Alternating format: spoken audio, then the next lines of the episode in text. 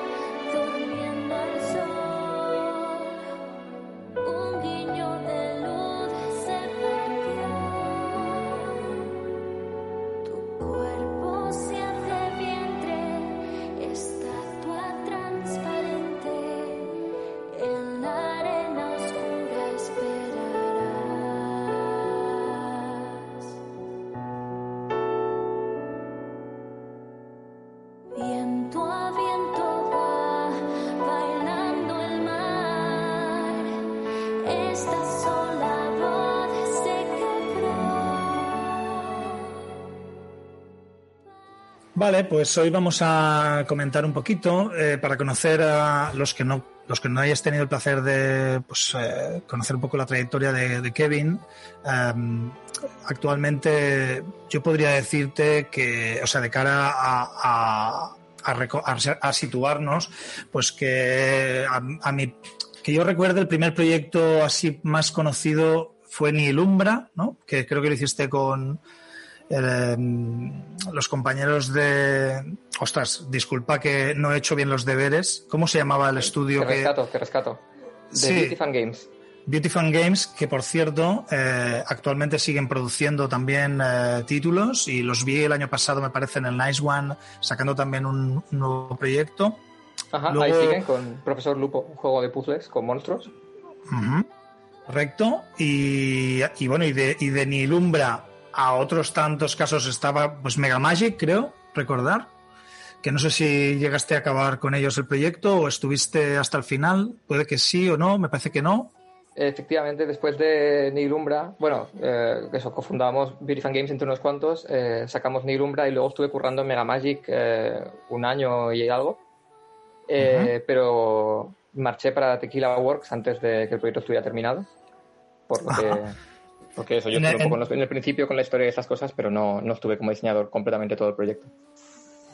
Este es una- un salto impresionante que la verdad estoy seguro muchos de nuestros oyentes les encantará saber qué tal fue la experiencia participando con Tequila y sobre todo con Rhyme. También estuviste colaborando y trabajando para el proyecto Guild. Eh, sí, bueno, era el director narrativo.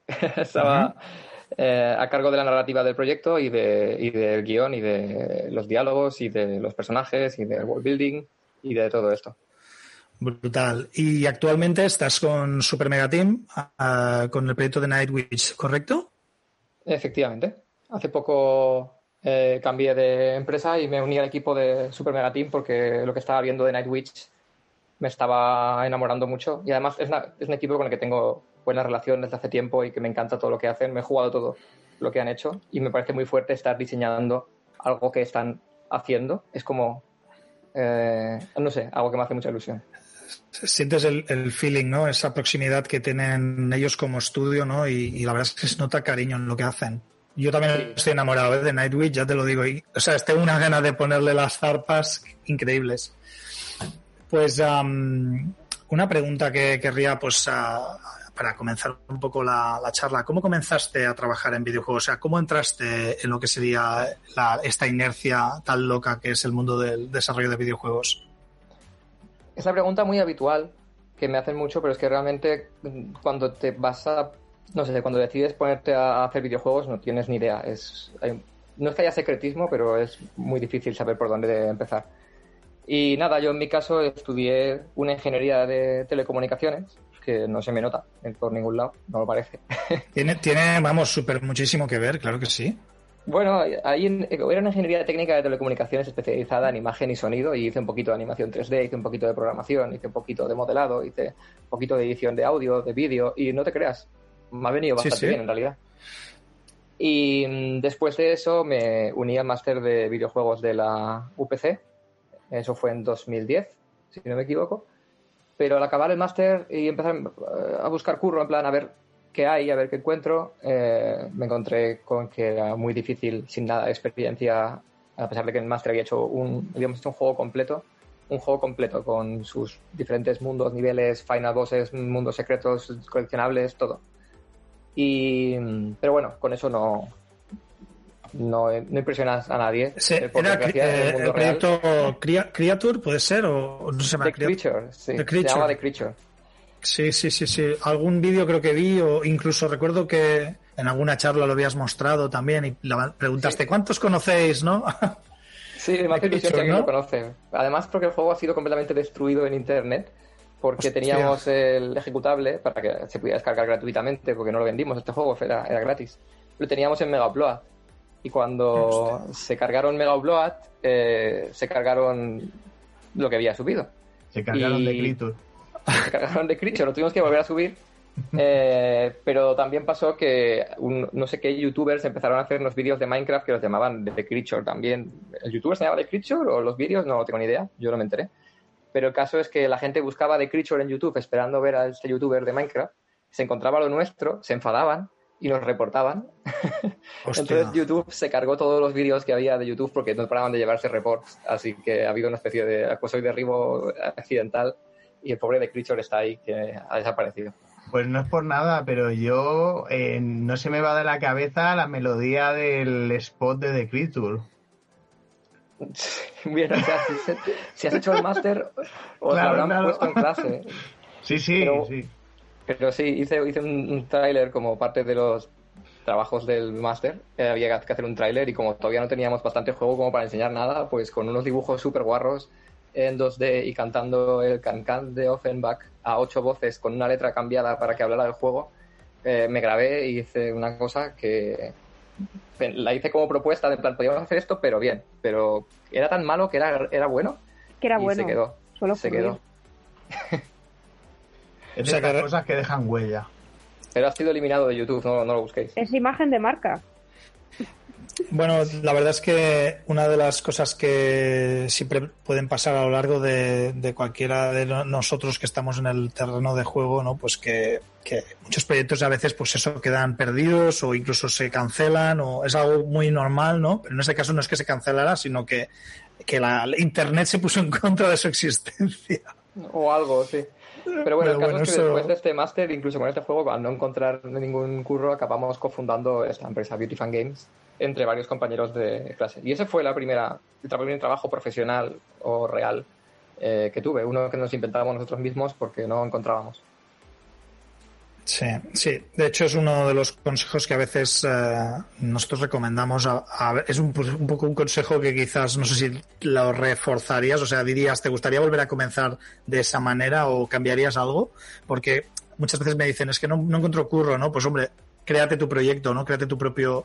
No hace falta que crees un estudio, que vosotros quizás ya fuisteis muy a lo burro, ¿no? Pero eso está bien, que salió bien y, y te- y os felicito por ello. Pero al menos tener un proyecto propio, pues te, da, te dará más. Y si no, pues haz otro, ¿no? Hasta que consigas tener un portfolio interesante. Claro, no lo sé. La verdad que se me cae un poco el alma a los pies cuando tengo que decirle a alguien que si no encuentra curro para empezar, pues que se ponga a hacer juegos gratis por su cuenta, porque la verdad es que hacer videojuegos es difícil y es duro y hoy en día mm, vivir y pagar alquiler y todo es complicado y realmente no debería ser así. Yo creo que no deberías tener que depender de tu propio tiempo, tus propios recursos para hacer tus juegos. Pero la cosa está muy mal en, en, España en general. Eh, hay bastantes empresas que están abriendo que son grandes y que están haciendo cosas muy chulas. La verdad es que no está tan mal ahora como hace unos años, que casi todo, casi todo lo que había era juegos de Facebook y, y cosas así. Un rayo de Ahora luz yo- yo esperanzador. eso, que, Claro, yo diría que habi- habiendo THQ en Barcelona y habiendo Gameloft y Ubisoft y Electronic Arts y cosas así, eh, tratar de conseguir que- un trabajo en estas, en la que sea empezar poco a poco desde abajo y haciendo poco en proyectos muy grandes, aunque luego a lo mejor no sea lo tuyo, aunque luego a lo mejor no estés contento ahí y te busques las castañas por tu cuenta, siempre habrás ganado mucho ah, habiendo conseguido experiencia real en desarrollo, habiendo conseguido contactos de gente. Así es como empieza la gente en, en otros países como Estados Unidos y Canadá. Eh, se meten a hacer de vicario en una empresa muy grande y al cabo de cuatro años tienen mm, tres o cuatro Assassin's Creed en el currículum. Pues bueno, antes habéis hecho alguna pincelada, pero ¿qué nos puedes contar sobre eh, The Night Witch? Que puedas contar, claro. Eh, vale. eh, pues eso, Nightwish es el proyecto en el que estoy trabajando actualmente eh, con Super Mega Team, con Super Awesome Hyper Dimensional Mega Team, que no sé si habéis oído a Pedro Sánchez decirlo, pero Sí. es muy gracioso, es muy gracioso, nos hizo, nos hizo mucha ilusión y mucha gracia a la vez. Eh, y va, básicamente nos encantaría poder hablar del juego, yo me estaría horas y horas hablando de cada detalle del juego, pero lógicamente tenemos un publisher y el publisher, el caso es que no nos ha dicho nada. No nos ha dicho, en plan, no podéis hablar o, o no podéis poner nada en Twitter. De hecho, nos ha dicho, sí que tenéis alguna cosa chula, la podéis poner. Pero claro, lógicamente, sabes que en algún lugar hay una barrera eh, y no la quieres cruzar. Entonces, somos precavidos de momento hasta que no esté la cosa un poco más avanzada y ya no nos den más claramente unas, unas directrices. Sobre todo yo, porque por la- mi experiencia es que los publishers suelen querer controlar mucho lo que se dice y lo que no. Nosotros tenemos ahora un- una relación bastante fácil, pero no sé nunca lo que está pasando.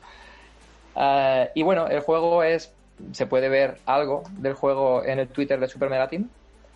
Y por lo que se puede ver ahí, es- estamos hablando de un juego que tiene parte de combate a, a tiros, shoot 'em up, twin stick, como un poquito uh, mezcla de Enter the Gungeon, con un rollo de exploración y Metroidvania, con un rollo, un Hollow Knight.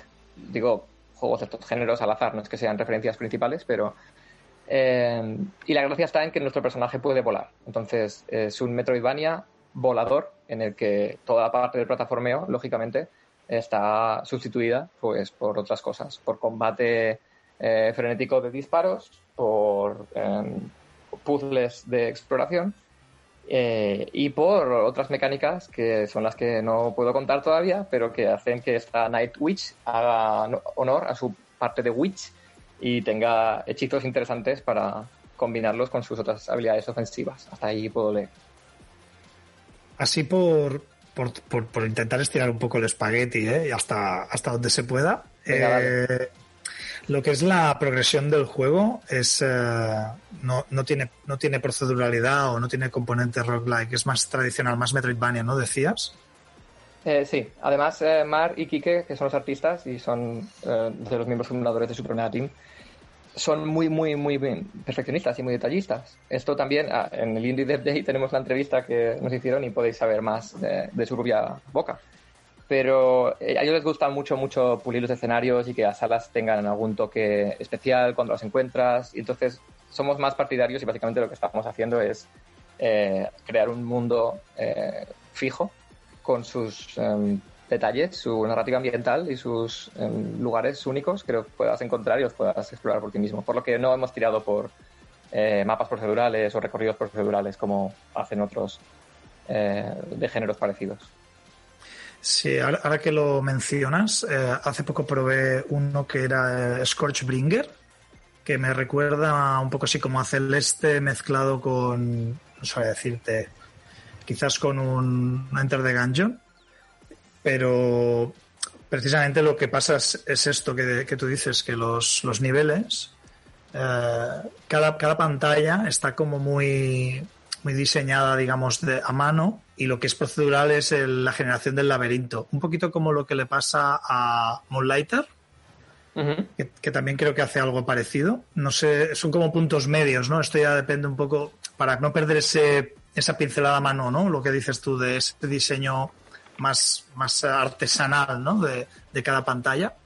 Sí, Pero- realmente se pueden hacer cosas muy buenas con, con técnicas procedurales. Y los juegos que has puesto de ejemplos son todos también muy bonitos visualmente y, y muy interesantes en cuanto a mundo. Pero bueno, nuestras referencias han sido más eh, Zelda o Hollow Knight y queremos que sea un poco más, que, que recuerdes cuando fuiste al Templo del Agua eh, y, y que era un, un lugar completamente diseñado para tener una experiencia en concreto. Y bueno, esto ya es un poco en plan eh, para, para generar un poco de hype, ¿no? ¿Se sabe alguna posible fecha de lanzamiento? Eh, sí, sí. Ya está, esa es la respuesta. Bravo. Muy bien, claro que sí. Pues ahí estamos hypeados todos, claro que sí. Pues am, más allá un poquito de la idea inicial eh, de cualquier juego y con el, con el objetivo de entrar un poco en detalle a lo que es el día a día del, del diseñador, tú que estás ahí metido bien en el ajo, hoy me gustaría, pues nos gustaría generar un poquito ese debate sobre eh, las decisiones de diseño, cómo, cómo afectan todos los contextos que, que rodean la producción en sus distintas etapas. Y claro, la pregunta que, con la que me gustaría abrir un poco es, es eh, al momento de eh, decidir una mecánica principal, eh, ¿qué partes influyen sobre esta decisión al principio, no? Es un poco, es un poco abierta la pregunta, pero si hace falta ya la vamos, la vamos definiendo. ¿Qué, qué opinas de esto?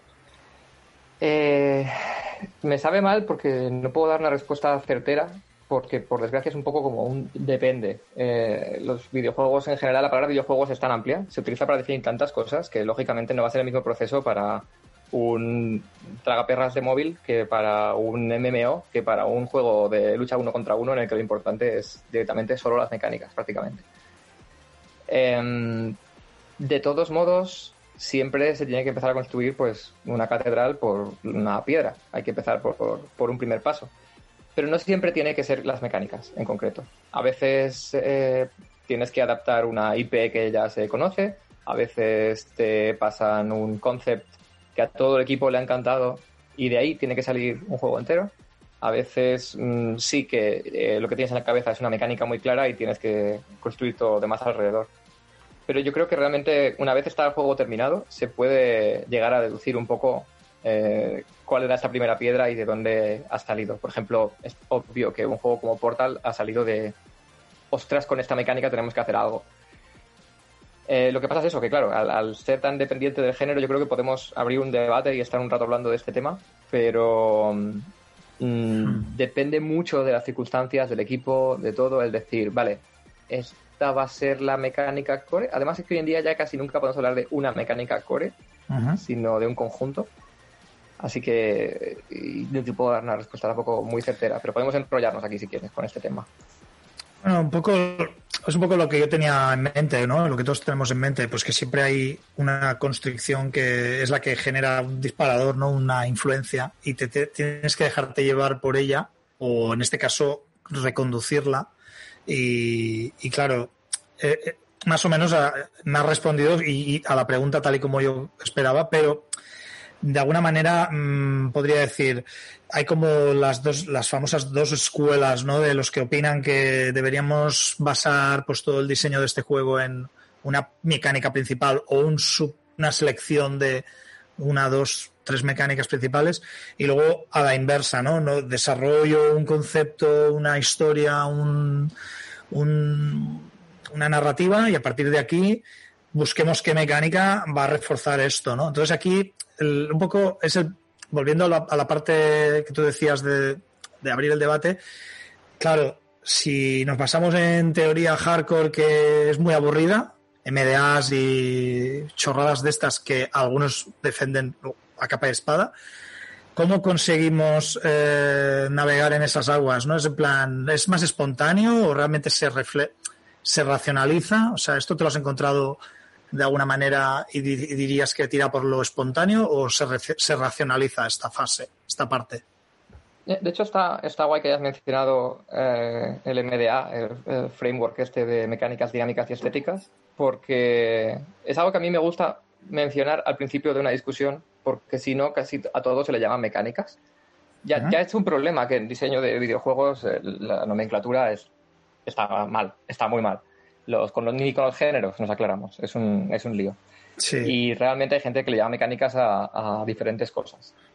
Hay algunas personas que han intentado crear unos esquemas para ceñirnos a ellos y para intentar organizarnos la cabeza, como dices, pues que no sea tan espontáneo y que tengamos un, un manual, pero no, no vamos todos a una y al final hacemos un poquito lo que, lo que podemos.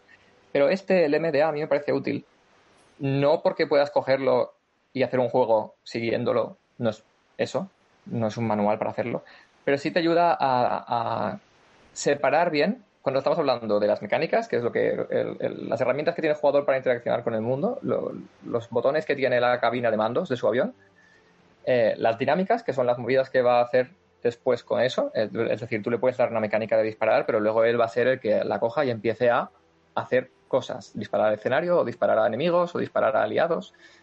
Y, la estética, que es el, aunque parezca que se refiere a visualmente, en realidad se refiere a la, sensación que evoca. Y es un esquema muy simple, pero separar esas tres cosas realmente ayuda. Sobre todo cuando tienes discusiones con otros equipos de un equipo grande con muchos diseñadores, en el que igual les está hablando de mecánicas y se está hablando de cosas que dices, no, no, es que esto que me estás diciendo no es realmente algo que nosotros podamos contar como mecánica. Esto es más bien lo que va a hacer el jugador. El jugador va a ir aquí, va- se va a encontrar esto y va a hacer esto otro. Y, no sé, a veces las discusiones se van de madre y ayuda un poquito como a centrarse. Dicho esto, no estamos siguiendo eso rajatabla siempre, ¿eh? solo es un poquito para, para organizarnos. No, pero está, está muy bien visto y además ayer precisamente lo decías, que bueno, no sé si lo decías tú o lo decían tus compañeros de Super Mega Team, que ellos mismos decían, es que nos viene súper bien Kevin porque nos organiza y nos ordena la mente, ¿no? O la forma de pensar. Y es un poco esto que, que, que clasifiques un poco o que sepas poner una estructura a todas esas ideas, ¿no? Que pueden hacer, sobre todo al principio o incluso, en este caso ya estaba, decías que ya estabais más avanzados, que ya estabais más en materia, pero también hay que estar en, hay que tener en cuenta todo esto, ¿no? Aquí entra un poco la movida de dónde, en qué punto entramos, ¿no? Claro. Bueno, realmente sí, eh, con Super Mega Team ellos eh, ahora pues de- em, confían en mí para la parte de diseño de mecánicas y yo confío en ellos para la parte de, de arte y de programación y estamos trabajando todos a una. Pero creo que la forma de trabajar a la que estoy acostumbrada, acostumbrado yo eh, es un poco nueva y están un poco alucinados de tener ya eh, como un poco los planos y un poco claro lo que vamos a hacer de aquí a, a- hasta el final del desarrollo prácticamente. Por supuesto, hay muchísimo margen para que salgan nuevas ideas y salgan nuevas cosas, pero ese, eh, hasta ese margen eh, tiene sus huecos de donde puede caber, porque ya tenemos un poco el roadmap principal para, para todo.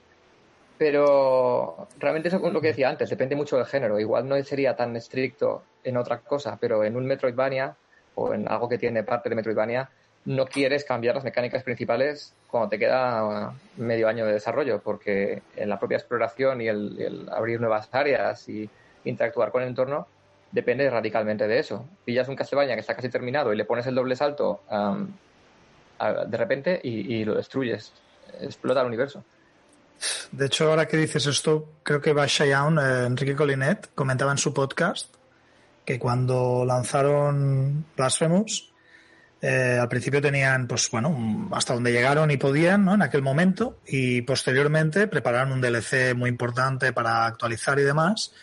Y, ya no era tanto un problema de diseño de niveles, sino más un problema técnico de actualización del mapa y de nuevos, nuevas funciones que habían incorporado que mejoraban su, la actualización de los ítems y del el inventario y demás, que se ve que rompía por completo la- el safe state del juego y tenías que perder todo el progreso si te actualizabas. Entonces, este tipo de posibilidades que, que comentas de ya, ya antes de lanzar, ¿no? De decir, ostras, no quiero cambiar, yo qué sé, la escala o una mecánica que me influye en todo lo que es la estructura de niveles, ¿no? Eh, claro, si es muy, muy estático todo, ¿no? Todo está muy, muy medido a aquello, pues vas a tener que hacer una reconstrucción, ¿no? De, y te puede, te puede dar el patatús, ¿no? Claro, pero bueno, es fácil de imaginar. No se te va a romper un Enter the Dungeon por poner una pistola nueva. Eh. Pero sí que se te va a romper un Super Mario por ponerle al personaje la triple salto eh, en el aire. Eh, de repente, los niveles que ya tenías tienes que rehacerlos. Sí, las dependencias son, son clave. Aunque lo que me comentabas de Blasphemous es más una cosa técnica, claro, de, de- de- de cómo estaba hecho el sistema de guardado. En este caso, por mucho que pienses en mecánicas, no- es difícil protegerse de cualquier cosa que pueda pasar y realmente a veces es, es inevitable. Pues eh, a ver, Kevin, yo quería preguntarte un poco qué procesos o metodologías utilizas para mm, defender o convencer y posteriormente consolidar una nueva idea de mecánica al equipo que desarrolla el juego. Pues realmente me, ha cambiado bastante la opinión de este tema con, con el tiempo, porque por un lado al principio pensaba que, que, era el papel del diseñador defender a muerte las ideas, como has dicho, y convencer a todo el equipo de hacerlas. Y en parte sí, pero eh, creo que más bien la, la, la, tarea es tratar de motivar a la gente con las ideas. El matiz es que si las tienes que defender mucho, igual es que pasa algo malo con ellas y está bien uh -huh. estar pendiente de, de, cómo reacciona el equipo para... Y que si no te está costando muchísimo defenderla, igual tienes que, que modificar algo.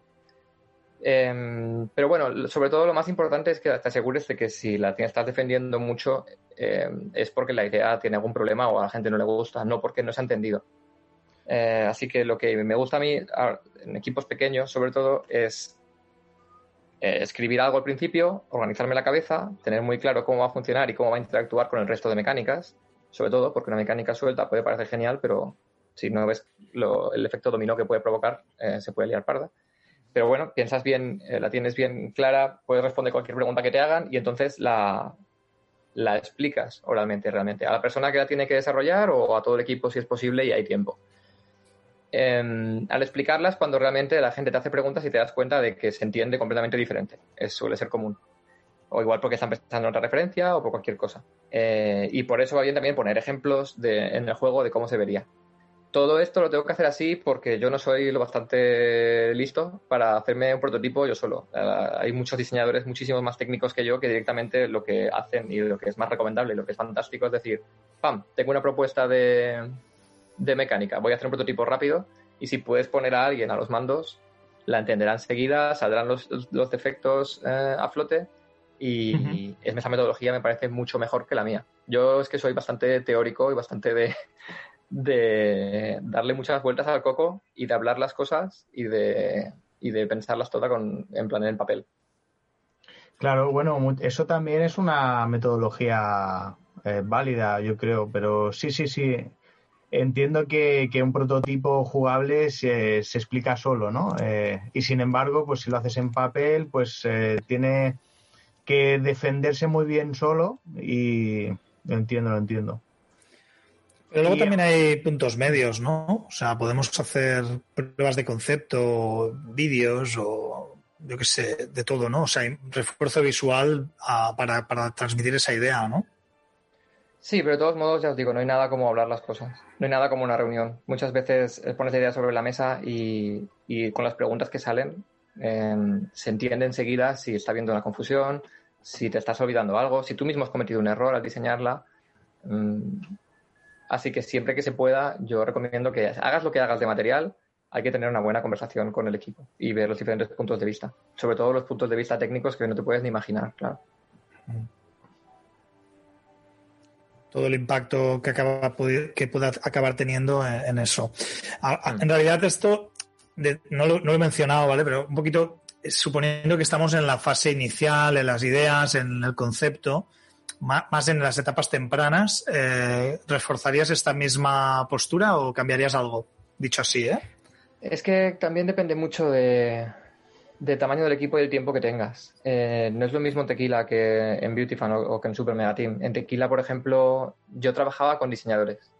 Entonces, muchas veces la primera propuesta es al equipo de diseño y igual a otra, a otra persona a la que le toca empezar a implementarla o a prototiparla o incluso a documentarla. Eh, todo se hacía más oralmente y luego, cuando ya estaba más o menos clara, yo me ponía, lo ponía todo, pum, eh, con, a, con, todo lujo de detalles en, en, una wiki de diseño interactiva que vas clicando de un lado a otro y está lleno de, de, texto eso, y de fotos y de diagramas, mucho, mucho soporte visual. Pero en Super Mega Team realmente, por ejemplo, ahora estoy haciendo el level design, estoy haciendo narrativa y estoy haciendo eh, diseño de mecánicas y parametrizando enemigos y pegándome tiros con ellos todos los días.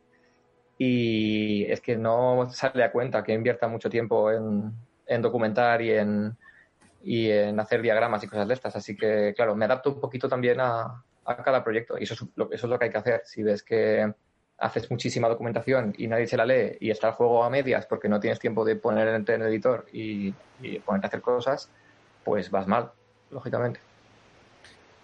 Esa es la clásica eh, incertidumbre o, o duda ¿no? que muchas, muchas personas se hacen, ¿no? De hasta qué punto tengo que documentar, hasta qué punto tengo que transcribir esto. Y la respuesta es un poco el, el- el- tienes que sentirlo, ¿no? O sea, según el, se siente en el equipo, ¿no? Tamaño del equipo y, y la comunicación del equipo y, y ver si realmente aporta el hecho de que se haga o, o- o quizás es dañino, ¿no? O sea, es efecto contraproducente. Exacto. Yo con Super Mega Team empecé muy fuerte con la documentación. Hacía documentos con muchas imágenes y tal. Además, me acababa de comprar un Apple Pen y estaba flipado y, y hice unos documentos que yo creo que son muy feos, pero bueno, me felicitaron por el esfuerzo. Eh, y, y nada, los presentaba así de esta forma, pero era, invertía mucho tiempo. Pero estábamos en preproducción, estábamos poniendo las bases de todo y creo que tenía más sentido invertir más tiempo. Ahora es como que hay que diseñar un enemigo nuevo. Mm, Pillo el programador y lo hablamos. Y prácticamente no. Escribo un párrafo por encima de lo que más o menos tiene que hacer. Eh, pillamos al programador y yo, nos reunimos y empezamos a hablar. Aunque tuvieras el, Apple Pen este y te estuvieras flipando, pues oye, te, te iba bien a ti para tu método, o sea, para organizarte tú tus ideas antes y, y, por supuesto si luego lo usas para transmitir, pues fantástico, pero llega un momento que quizá te tenías que, que controlar o que hacerlo más práctico, ¿no? Es lo que, lo que dices. Eh, sí, pero es verdad que esto que acabas de decir me ha hecho pensar que mm, una cosa importante mencionar es que inviertas como diseñador, invierte un tiempo en pelearte contigo mismo antes de llevar una idea fresca al resto de la gente. A no ser que sea una idea peregrina que realmente quieres contrastar antes de saber si es una completa locura. eh, si quieres decir, no, no, se me ha ocurrido esta mecánica en concreto, que la voy a usar de mil formas y que la tengo muy clara.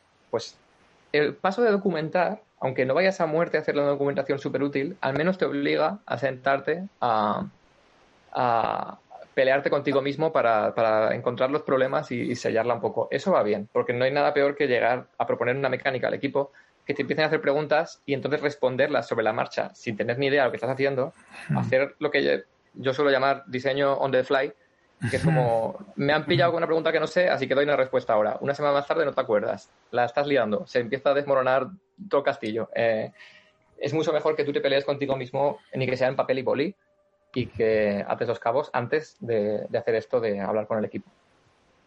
Es un buen ejercicio, ¿no? A nivel de, mm, como, pues eso, como un mapa mental, ¿no? Como una manera de ver da- todas las dependencias, si te puede funcionar, si vas a ser capaz de ver que encaja bien y que no, no te está fallando por alguna parte. Sí.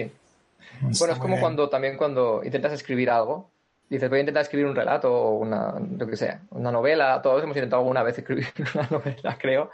Eh, es muy difícil, pero hay una diferencia muy grande entre levantarte por la mañana y pensar, ah, podría haber un personaje que fuera un payaso, que realmente sentarte en una silla, poner los dedos en las teclas y ahí es cuando realmente es cuando trabajas, ahí es cuando realmente avanzas. Y es un poco lo mismo con las mecánicas, no es lo mismo decir, ah, he tenido una idea, ya está, voy a reunirme con el equipo, que hacer esa parte de las dedos en las teclas o las manos en el boli y en el papel y darle un poquito de vueltas tú solo, que, que es tu curro presentar algo que, que no explote.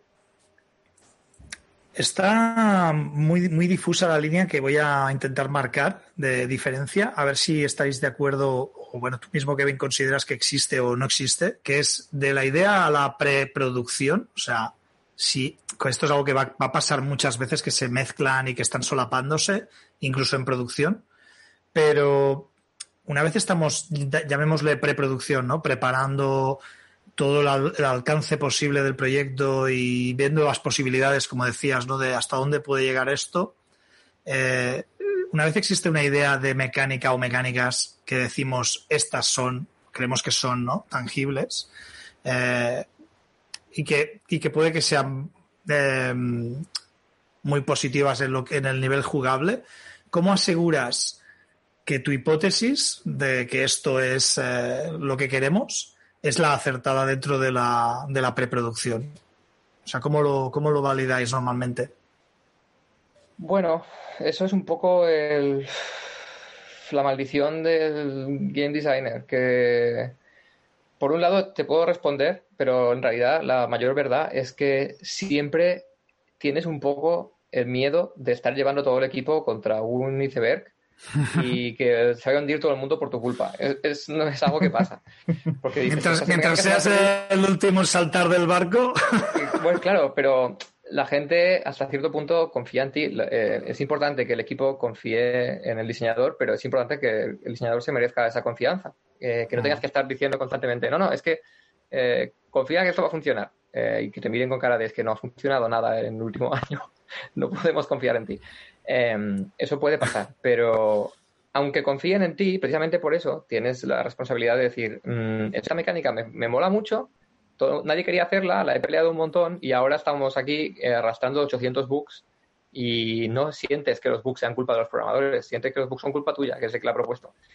Entonces, mm, siempre tienes dudas de debería cortarla y ya está, y olvidarme de ella, pero por eso mismo es muy importante que cuando estás en la preproducción y pones las mecánicas, tienes que saber qué pintan ahí.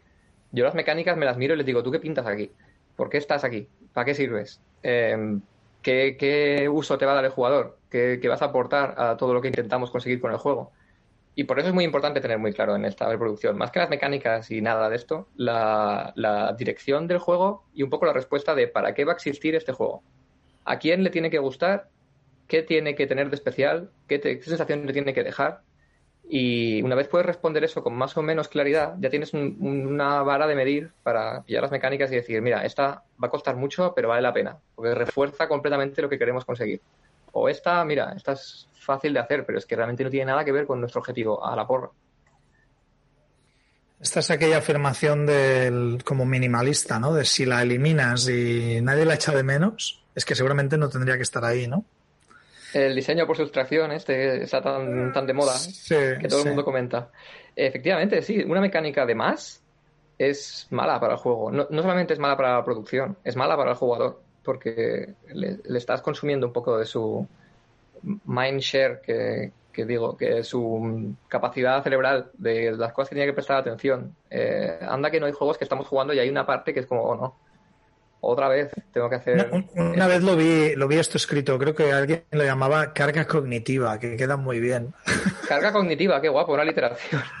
Esta, esta ver, te la digo- apuntas. yo lo llamo mindshare. Yo lo llamo mindshare porque es más corti, en plan, eh, parte del cerebro, mindshare. No sé. Sí, como en plan, ¿cuánto de tu cerebro le estás dedicando a esto? ¿no? Es en plan, madre Exacto. mía, si me cargas aquí con cosas que no necesito, ¿no?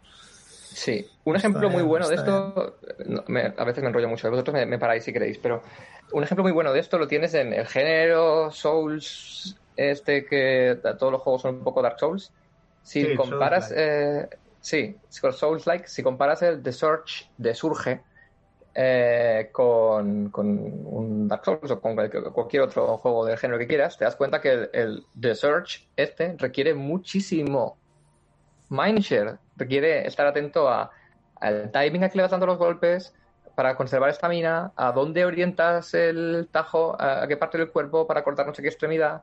Eh, tienes una forma de bloquear, tienes parry, tienes la esquiva y tienes un botón para hacer como un saltito por si te pegan por abajo y para agacharte si te pegan por arriba.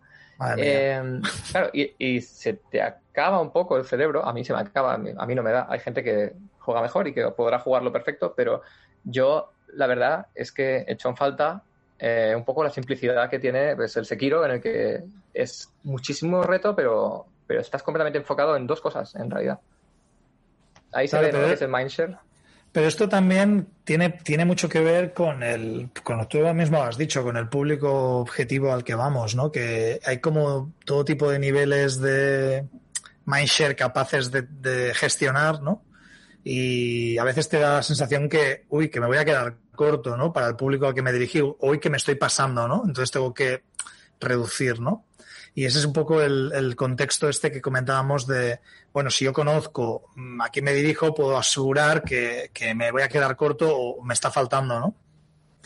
Es Claro, una- vos- ¿Vosotros hacéis, Claro. has hecho alguna vez eh, lo de las fichas de persona? Algo que tantas veces se menciona, pero a la hora de la verdad, ¿lo hacéis? Eh, ¿Fichas de persona? ¿A qué te refieres? Ese es un no, seguramente. No, eso no, no, no, no creo. Me refiero que si para conocer a vuestros jugadores empatizáis con el rollo este de crear una como una, una ficha de persona, una ficha de tipo de jugador que represente a vuestro público y por lo tanto pues lo tenéis en cuenta a lo largo de la ideación, de, de la preproducción o de y para recordar, oye, que estamos haciendo un juego para esta gente. Vale, sí, sí, bueno, a ver, siempre se especifica lo que viene a ser el, el público objetivo. El target, sí. El target audience, sí, dices, para este tipo de edad, para gente que le gusta este tipo de géneros y tal. Eh, ficha de persona, no lo había oído así, pero supongo que debe ser una metodología en la que tienes una ficha que rellenar o algo así. Sí, es como para montarte tu propia. como conectar con el nombre de alguien que puede ser totalmente falso, ¿no? Una, una imagen de un personaje, llamémosle, y te sirve pues para, para no olvidarte que estás creando un juego para ese tipo de jugador o para, para fulanito. Le pones un nombre incluso y le creas una historia y le dices que el tío juega. Esto es, es un poco lo que se suele hacer en, en el diseño de aplicaciones o web con design thinking y en juegos, pues no, no sé hasta qué punto se utiliza al mismo nivel o en quizás en empresas más grandes donde hay más recursos. Pero en Pues pequeñas no, entiendo no, que, no. que- que no, porque, porque es un esfuerzo muy grande, pero para no diseñar algo para nosotros, ¿no? Un poco porque a veces no somos nosotros, bueno, a veces no, casi siempre no somos nosotros, ¿no? Para quienes estamos diseñando el juego. Claro. No, no hemos hecho eso en concreto en Tequila, por ejemplo, eh, ni lo hemos hecho en Beauty Fan ni en Super Mega Team, pero sí que siempre en todos los proyectos hemos tenido largas conversaciones sobre target audience y decir qué tipo de gente. No tanto imaginarse una persona, sino decir, pues, un tipo o varios tipos, porque Un segmento, ¿no? gustarle, exacto. Y muchas veces también hablar de gente a la que le guste este juego, eh, también le tiene que gustar el nuestro y por qué, ¿no? ¿Qué, qué hay en ese juego que tenga que estar en el nuestro también, no simplemente por la estética, por decirlo de algún modo. Entonces sí que se habla mucho del target audience, se tiene que tener muy en mente y se utiliza también para ajustar la dificultad, entre otras cosas, o la carga de tutoriales o de cosas así. Pero incluso para ver si una animación de muerte es demasiado violenta o no, de todo. Pero, pero bueno, pero sí, no lo llamábamos o no hacíamos una ficha de persona en concreto. No, no creabais a Pepe para ver si Pepe jugaba y le gustaba. Exacto, no, no nos creábamos un, un Pepe. Pero sí que si había alguien en la oficina que encajaba con el target, lo usábamos un poco de conejillo de indias, eso siempre era. Sí, o sea, de hecho no lo, no lo he mencionado, pero entiendo que, claro, aquí siempre viene pues a cuento el playtest y cuanto antes mejor y, y en, en contextos donde se pueda mostrar, porque claro, no siempre se puede mostrar esa, esa fase tan inicial, tan de preproducción. No sé si Claro. algunas veces habéis, bueno, supongo que sí, ¿no? En Beauty Fan sobre todo, pero en Tequila me imagino que es más complicado, ¿no? Hacer como sesiones de playtesting más bien internas, ¿no? Para validar esas hipótesis que comentábamos. Sí, en preproducción mm, te aguantas. Es en plan, hablas con el publisher y le, y le preguntas lo que quieras, pero no puedes estar enseñando. Eh, Claro. Luego, cuando sí que tienes algo jugable, pero tiene que estar... O sea, el, el problema de enseñar el juego a la gente es Tiene que estar pulido, porque si no, no lo entienden. Sí, bueno, si no, lo que te dicen está centrado en lo que ya sabes que aún no está terminado. Y, y Mm. cuesta mucho sacarle una lectura interesante porque te dan mucha información de, de cosas que dices que sí, claro, es que esto ya sé que está mal, es que está sin hacer. Pero cuando ya tiene una pinta en la que la gente mm, se le olvida que está a medias el juego y puede jugar 10 minutos que parecen completos, está muy interesante. Yo recomiendo muchísimo. Bueno, yo y creo que todo el mundo que conozco que esté en Game Dev recomienda muchísimo eh, enseñar el juego, dárselo a gente, probar, que lo prueben y tú estar ahí si puede ser. Si puede ser verles jugar sin darles presión, es decir, con una cámara o, o desde una ventana con un espejo en el otro lado como el FBI, que eso no lo he hecho nunca, pero me gustaría. Eh, pero, pero viéndoles, eh, no solamente que te cuenten su, su opinión. De todos Pues mira, modos, Hmm. Iba- sí, iba a decir una cosa más, que es que me enrollo, soy un, soy un pesado, pero es que este tema hay una cosa que, que siempre he tenido mucha discusión con otras personas, en plan, mm, mm, si es bueno o no el feedback que te dan la gente que prueba tu juego. Y yo personalmente soy de, mm, de el parecer que el feedback que te da la gente que juega tu juego es útil, pero no le tienes que hacer caso.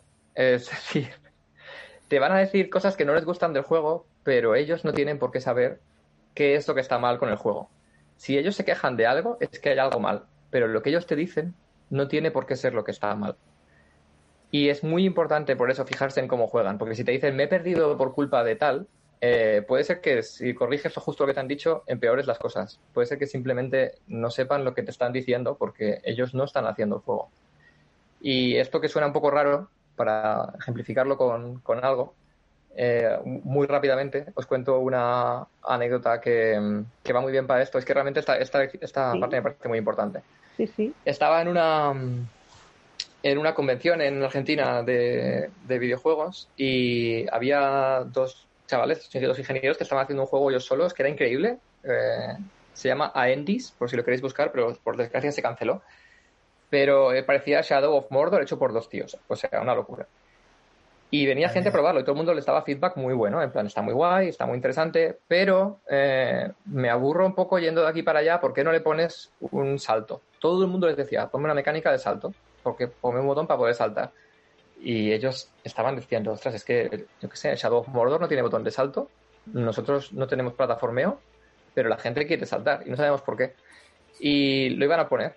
Eh, eh, cuando hablé con ellos te decían, el juego está un poco medias, mañana le queremos poner salto porque todo el mundo nos lo pide. Y yo lo probé y les dije, pero si esto no tiene cabida, como pongáis salto, se os va a reventar el level design y el combate vas a flipar, porque no, imagínate un Shadow of Mordor en el que saltas, de repente, ¿qué- ¿cómo, ¿cómo arreglas eso? ¿Cómo haces los contraataques desde el aire? O sea, una locura. Y lo que vi es que la gente simplemente, pues cuando hay enemigos, lucha y cuando no hay enemigos, se aburren. Así que eh, les dije, pues en vez de poner un botón de salto, probad a hacer que todos estos jarrones que tenéis por aquí los puedas romper con la espada. Y si queréis uno de cada 15 jarrones, pues que suelte una moneda. Pero si queréis, da igual, no lo- que no suelten nada, pero que los puedas romper con la espada. Y dijeron, pues vale. Y como eran muy cracks, al día siguiente, bueno, por la noche nos fuimos de fiesta y al día siguiente estaba, yo no sé cuándo lo hicieron, pero lo pusieron y se podían romper los jarrones a espadazos y estuvo todo el día gente probando el juego y al final del día me acerqué a preguntarles si estaban flipando porque me dijeron que nadie, nadie les había dicho que pusieran botón de salto. Y Qué por bueno. eso me parece muy buen ejemplo, porque fue, o sea, Primero, claro- porque me quedó redondo y quedó muy bien en esta historia. Eso, eso primero. Pero segundo, porque es un ejemplo fantástico de que si alguien se queja es que hay algo que está mal, pero justo lo que te dicen no tiene por qué ser. Ojo, ojo, cuidado. Sí, la verdad es que es súper importante la reinterpretación, ¿no? O sea, verlo en el contexto y tener en cuenta que la, la emoción que te dan en el momento no tiene por qué ser esa verdad directa o empírica, ¿no? Tienes que ver cuáles son las... qué subyace ahí, ¿no?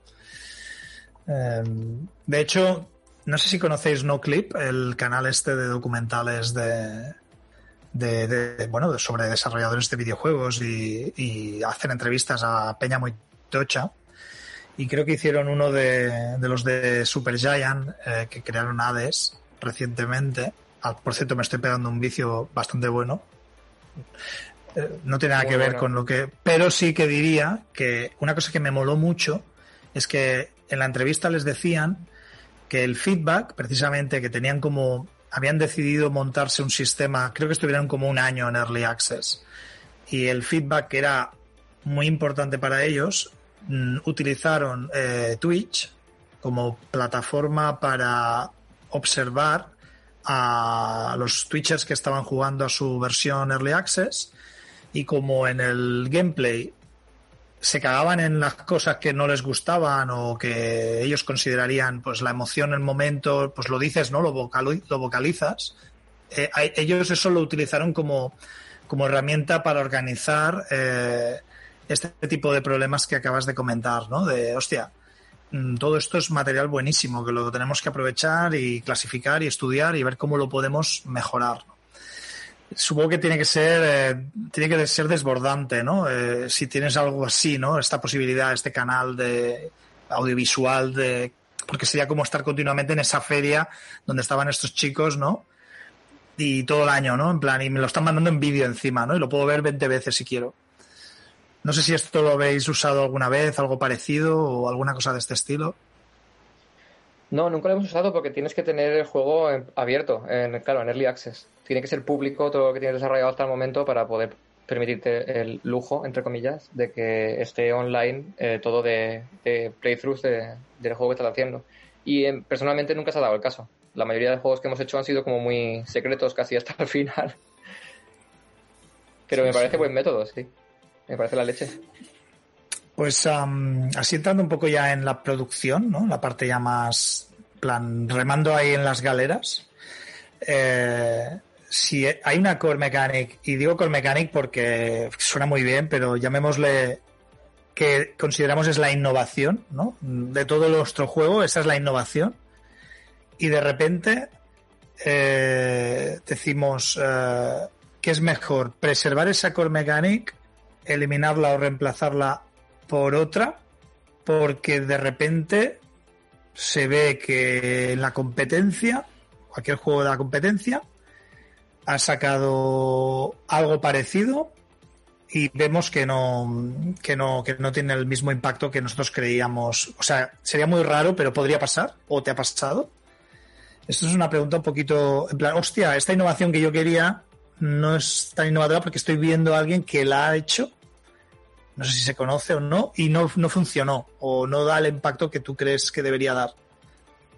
Mm, en realidad, bueno, por un lado, sí me ha pasado absolutamente siempre que en todos los proyectos en los que he estado, estás convencido de que algo es original y antes de que lo saques tú, alguien lo saca y mejor que como lo tienes.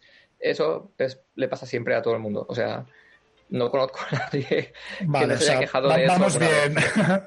es súper común. Es súper común. Pero de todos modos tampoco conozco a nadie que haya tirado para atrás su idea por eso. Y principalmente es porque no importa el impacto que tenga una cierta mecánica en otro juego, no es tu juego. A no ser que sea un juego idéntico al tuyo, por alguna razón, que eso sí que sería raro, raro, y eso sí que da mal rollo. eh, una mecánica en concreto en otro juego puede ser, eh, puede tener un impacto radicalmente diferente a, a lo que tú tienes entre Ajá. manos, porque las mecánicas al fin y al cabo son la- el conjunto de cómo se relacionan con el resto de mecánicas, incluso con la estética. Todas las mecánicas del Dark Souls puesto en un juego que da aspecto happy eh, podrían dar lugar a un juego malísimo, porque la gente solo está dispuesta a morir una y otra vez porque el juego ya les pone en el, en el mindset de que todo es deprimente, de que todo es súper duro, de que todo es súper oscuro. Entonces dices, vale, yo voy a ver las mismas mecánicas, pero lo voy a hacer con mi- y el prota va a ser un pulpo de colores y todo y va a ser el mundo de Bob Esponja. Pues cuando la gente empieza a ver que el juego es exigente y que les castiga, pero que todo parece el mundo de Esponja, se van a sentir frustrados, se van a sentir ridículos y las mismas mecánicas no te van a funcionar. Así que no, no te, no te frustres si ves las mismas mecánicas en otro sitio. Y si están exactamente igual, pues aprovecha. Aprovecha para jugar al juego y fijarte en cómo tutorizan, fijarte en, no sé, en, alguna idea que ellos han hecho que, que te pueda venir bien. Mm, saca, saca referencias, las referencias son fantásticas. Sí, son clave, sin duda. Bien. Ah, yo, Kevin, te quería preguntar eh, también referente a la mecánica, pero desde otro punto de vista. Es decir, por ejemplo, si, te- si pensamos en algunos MMOs, eh, ellos utilizan mecánicas y las reciclan muy a menudo. Eh, las visten de diferentes formas eh, por temas de facilitar la producción y evitar problemas técnicos porque son soluciones ya estudiadas, ¿no? Entonces, quería saber, desde tu punto de vista, ¿qué debemos primar en la creación de mecánicas? Eh, ¿La creatividad de crear una mecánica nueva o, o en crear una mecánica de vistas a ser reutilizada de forma modular? Es decir, por ejemplo, hay juegos que prefieren sorprender al player con mecánicas nuevas que quizá a veces desarrollarlas has gastado pues tiempo en hacerlas y hay otros que prefieren eh, hacer las mecánicas modulares con el objetivo de que el jugador poco a poco añada a su aprendizaje eh, esas mecánicas, ¿no? Entonces, ¿cuál es tu punto de vista referente a esto? Mm, bueno, cuando pongas una mecánica de cualquier tipo al juego, cuando consideres una mecánica para el juego, porque esto de poner una mecánica suena como si la fuéramos poniendo de una en una, y en realidad se suele hacer más en plan, hay que tenerlas en cuenta más a la vez. Pero cuando te- consideras una, tienes que considerar también el coste de tutorización que va a tener. Por eso las mecánicas originales y completamente innovadoras son la caña, pero las mecánicas familiares y típicas que todo el mundo conoce tampoco están mal. También son útiles. Y en realidad hay que encontrar un poco equilibrio entre las dos. Si tu juego es exactamente igual que otro, eh, pues no sé, o no sé que lo hagas mejor que el otro, nadie va a querer jugar al tuyo en concreto. Necesitas un toque que digas, vale, este juego es único o me aporta esto de especial, ¿no? Pero si todo lo que tienes es extremadamente raro, es también muy probable que tengas que invertir mucho tiempo en tutorizarlo. y en explicar exactamente cómo funcionan las cosas. Y a veces ahí la gente la pierdes.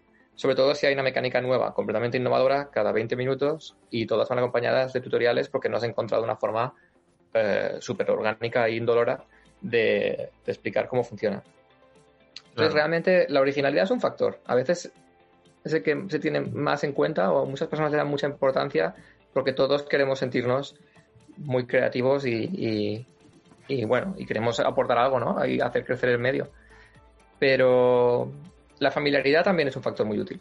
Y realmente yo creo que es esa, es la cuestión de, de combinar las dos. Muy bien.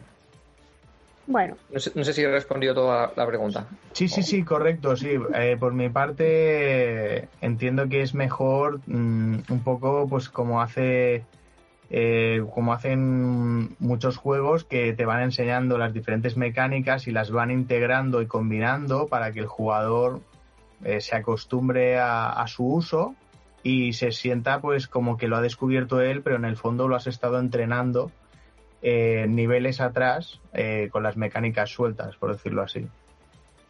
Sí, pero bueno, también a la hora de hacer la preproducción o pensar un juego desde cero, mira un, un ejemplo como Titanfall, Sí. que dices, no vamos a reinventar la rueda con los tiros y con el ataque melee y con cuatro cosas básicas, porque luego vamos a centrarnos en otro lado. Vamos a hacer que tengamos este parkour interesante o vamos a hacer como en el 2 este nivel súper loco en el que va saltando dos momentos en el tiempo y es súper original, pero lo vamos a explicar bien.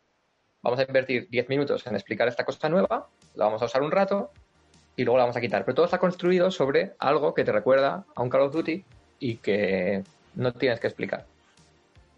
Eso es un poquito a lo que me refería, que si el 100% de las cosas son raras, pues este proceso que dices, que comentabas tú de introducirlas poco a poco, pero explicarlas y tal, se te come todo el juego. Es que Claro. no paras de tutorizar. Sí, sí, sí. O sea, un poco, un poco así para añadir, me gustaría decir, o sea, si, si nos pasamos en la innovación, se lía parda, básicamente, ¿no? Porque no hay re- la gente no reconoce, o sea, al jugador le puede faltar reconocer algo familiar y sentirse cómodo como para decir, pues voy a aventurarme a aprender algo nuevo, pero dentro de este ámbito que es familiar para mí, ¿no? Como Claro. jugador. También tomároslo con un poquito de, de azúcar. Eh, ninguna norma es 100% válida a fuego y algunos juegos extremadamente originales en todos los aspectos, yo que sé, el Return of the Obra Dinn Mm. están de puta madre y no tienen nada de malo por ser originales. Pero no está mal eh, tener en cuenta eso, que si tu juego es original pero se entiende rápido, estás oro, ¿sabes? Has encontrado oro. Lo puedes Sí, sí. explicar rápido, se entiende bien, es simple, pero es súper original. Genial. Esa idea vale su peso en oro. Ahora, se- tu originalidad consiste en combinar muchas cosas de formas raras y se repercute en que hace falta leerse un manual de 800 páginas antes de poder empezar a jugar. Oye, pues tiene su público, pero ten cuidado porque mucha gente la pierdes. No, no, claro. Bueno, a ver, ahora vamos a hacer una cosa que yo creo que a muchos diseñadores os, os habrá pasado a lo largo de vuestra carrera, que es que tú tienes, como hemos, como hemos dicho, una idea súper chula, súper pensada, no sé qué, pero te encuentras con el departamento de programación así levantando la ceja, mirándote muy fuerte y diciendo que, mm, que no, que no puedes pasar. Y claro, entonces, ¿cómo mm, afrontas este desafío y unos guantes de boxeo, mm, batallas de insultos? como Pues. oh, hostia, la broma de los guantes de boxeo eh, me ha hecho gracia porque me, me ha sonado que algo así ha- había pasado en alguna empresa española. Pero Ah, eh, no, es- no es ninguna que yo haya visto, por suerte. Pero mm, sí que es el día a día, claro, que tú propones cosas y a lo mejor todo el equipo de diseño está al lado tuyo eh, coreando en plan, sí, cómo mola. Y luego, no sé, pues en programación, no siempre son los de programación los aguafiestas. Haciendo la ola, ¿no? Detrás, en plan. "Uh". Claro. Ver, estáis todos súper motivados, pero de repente eh, puede ser dirección desde arriba que te diga esto no pega con el juego, puede ser programación que diga eh, ni de coña da tiempo hacer esto en el tiempo que tenemos, o puede ser arte que diga esto va a quedar espantoso. También, también. Ha habido un montón de puzzles de Rhyme, por ejemplo, que en papel eran geniales y me encantaban y se los enseñaba arte y ha sido como, pero ¿cómo vamos a hacer esto? Y los pobres lo han intentado y han hecho concepts y luego me enseñan los concepts y yo digo, vale, vale, es verdad. Es que no se puede vestir el escenario con tantas mm, bisagras y tantas movidas móviles que, que he puesto para hacer el puzzle. Es horroroso. Entonces, tienes que tener un poquito de compromiso. Si estás haciendo un juego de puzzles, que en el que lo más importante son las mecánicas y tal, pues que se fastidie arte y que quede feo y que hagamos lo que podamos. Estás haciendo un juego como Rhyme, en el que todo es atmósfera y es evocativo, me fastidio yo. Me parece lógico, me parece bien. Eh, y con código pasa lo mismo. Normalmente si te dicen que no se puede hacer es por algo. A ver, va muy bien discutirlo. Va muy bien discutirlo en lugar de asumir la mala noticia sin más, porque a veces la razón por la que no se puede hacer es fácil de encontrar un, un workaround, de, de evitarla y tener más o menos la misma mecánica. Eh, si propones la mecánica y no hay que hacer ningún workaround en ningún momento, eh, has triunfado. Es muy difícil que no pase. Así que en realidad cuando me dicen que algo no se puede hacer o que va a ser un problema o algo así, nunca me desespero. Siempre es como vamos a ver por qué. Eh, Negociemos. Claro, ¿qué puedo cambiar yo de la mecánica que haga que sea mucho más fácil? Y me- si me lo comentan y lo hablamos, empiezo, empiezo a pensar qué impacto tendría en todos los niveles que ya tenemos y en todos los puzzles que tenía pensado este cambio que me dicen. Y hay que, es complicado, pero hay que encontrar un punto en el que se puedan hacer todos los cambios que quiten esos problemas, pero que no te destruyan todo el trabajo que ya tienes o que no te obliguen a tirar una mecánica que luego te quedas, eh, que te tienes que inventar otra y a lo mejor es peor el remedio que la enfermedad. Así que sí, es, es todo hablarlo, pero siempre desde el compromiso y desde, no sé, desde, desde tener muy clara la dirección, que es lo que nos importa y que es lo que no podemos sacrificar en ningún caso. Claro. Y mm, así ya entrando un poco en la... Bueno, esto parece como un camino de rosas, ¿no? Lo que voy a decir ahora. Nos hemos acabado la producción, hemos lanzado posiblemente algo ya públicamente, ¿no? Una versión, ya sea un early, un o incluso una, una beta o, o ya final, ¿vale? Lo que consideraríamos, entre comillas, final. Y estamos en pospo, ¿vale? Porque hoy día mmm, no comprender el post, la postproducción, o sea, no aceptarla es como raro, ¿no? O sea, yo no sé hasta qué punto algún juego que hayas hecho eh, excepcionalmente, pues digas, no, no, no, no hubo pospo, no se hizo ningún tipo de pospo. Por lo tanto, se lanzó y nos olvidamos, ¿no?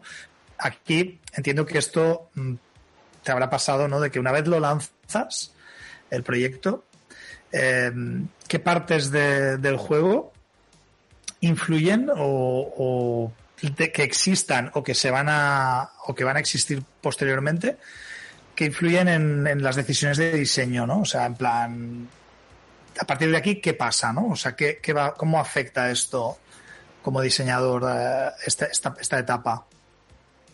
Pues primero te, lo confirmo y garantizo. Sí, claro, cuando lanzas un juego mmm, no termina el trabajo. Eso desde luego. Eh, depende del tipo de juego, a lo mejor la carga no es tan grande. Cuando digo la carga no es tan grande, es a lo mejor es una persona jornada completa, pero con suerte solo una. Eh, por la parte técnica de problemas que salgan, parches, bugs. Mmm, si son ports a otras plataformas, ahí agárrate que vienen curvas, porque uh -huh. tiene mucha más tela de lo que parece.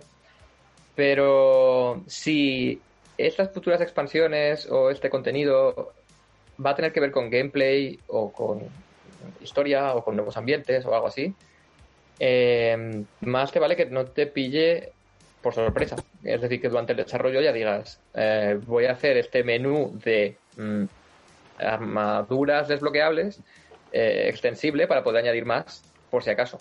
O voy a hacer esta pantalla de selección de personajes eh, también extensible para que se pueda hacer de esta forma. O, La escalabilidad famosa, ¿no? Pero claro, dentro lo, de cualquier piensas, sistema. Uh -huh.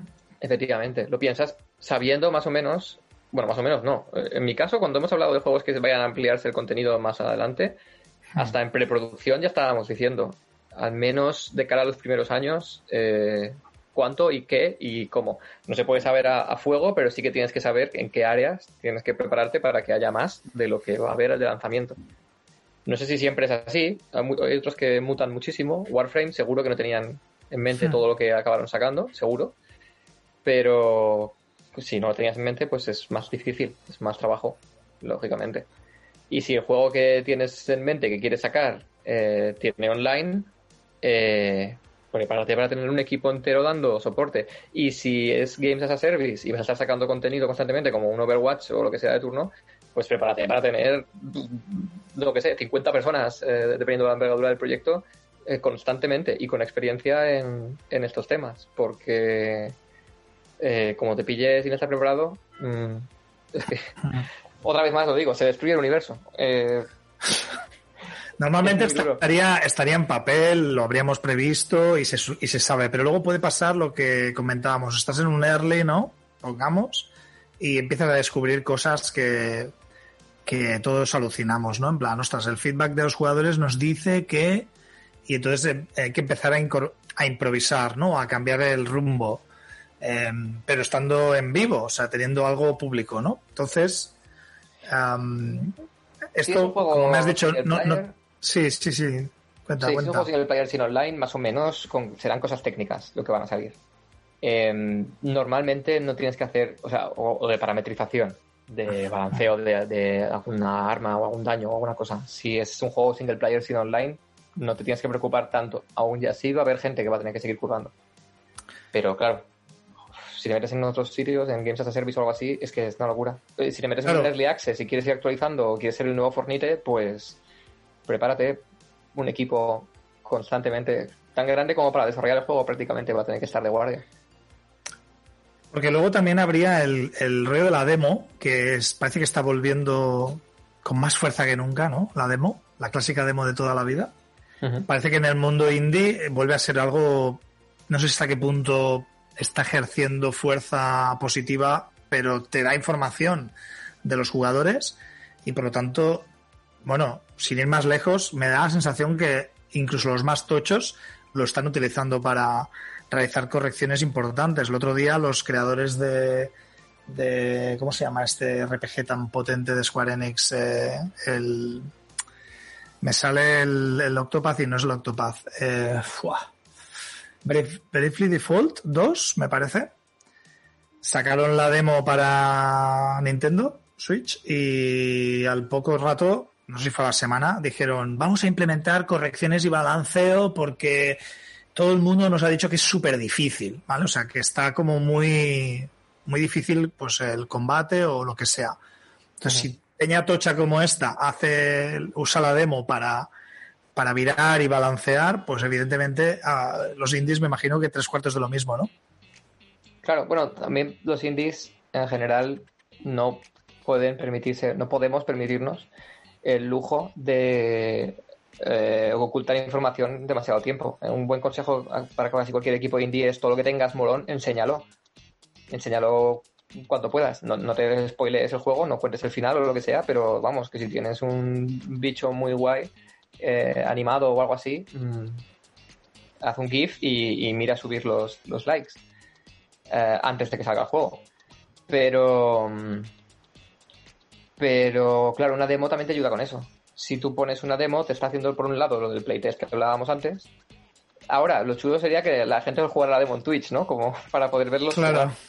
Pero ah, por otro lado también te está sirviendo para que te den a conocer. Entonces, a mí no me extraña que muchos equipos indies estén compartiendo demos. Mm, Es que es bastante beneficioso.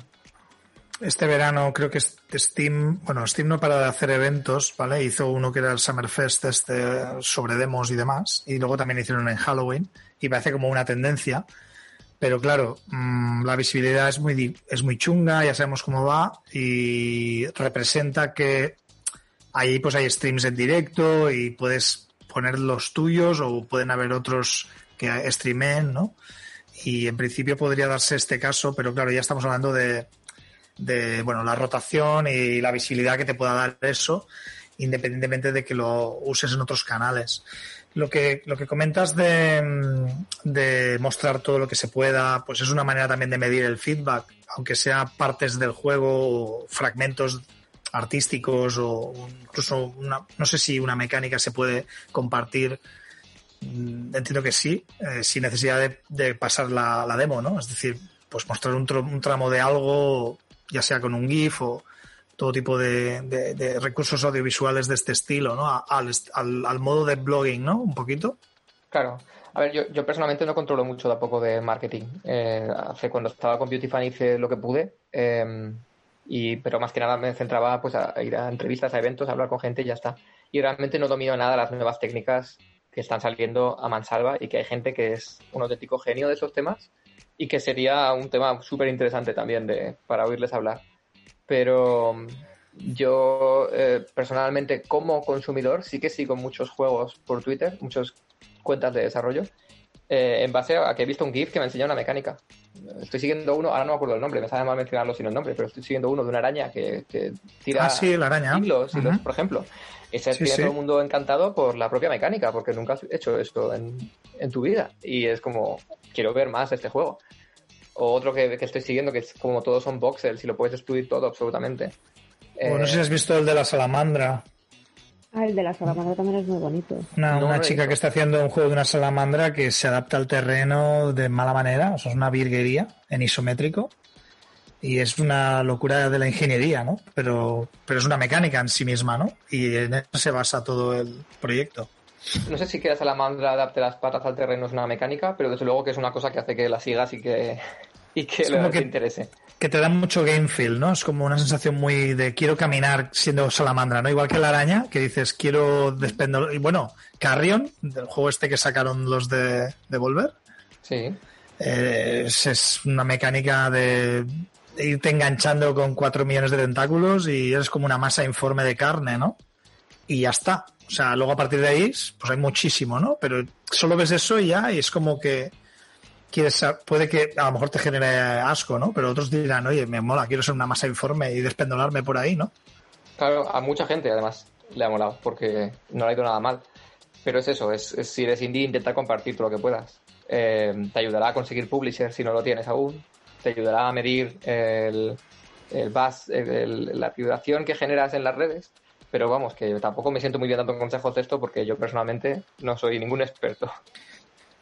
Bueno, es un poquito la- un tema que dimos en la primera temporada. Si alguno de los oyentes os mola esta parte y queréis saber más, hicimos una especial de RP y marketing y comunicación y comentábamos esto a nivel de píldoras que se pueden compartir ya una vez has lanzado o antes de lanzar. Un poquito lo que está comentando Kevin, que es un mundo bastante tocho también, o sea que requiere mucha especial atención. Sí, sí, es un arte en sí mismo eso.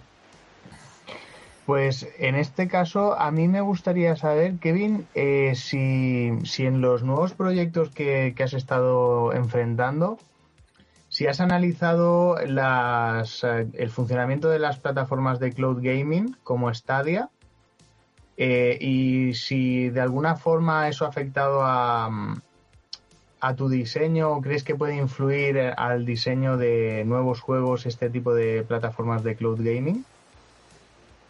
Hombre, pues algo de experiencia con eso tengo, porque realmente Guild es exclusivo para, para Stadia y nos tuvimos que, que pegar con esta nueva tecnología. Eh, en general, a ver, la restricción que tiene es que necesita que la persona que está jugando tenga una conexión mm, potente y estable.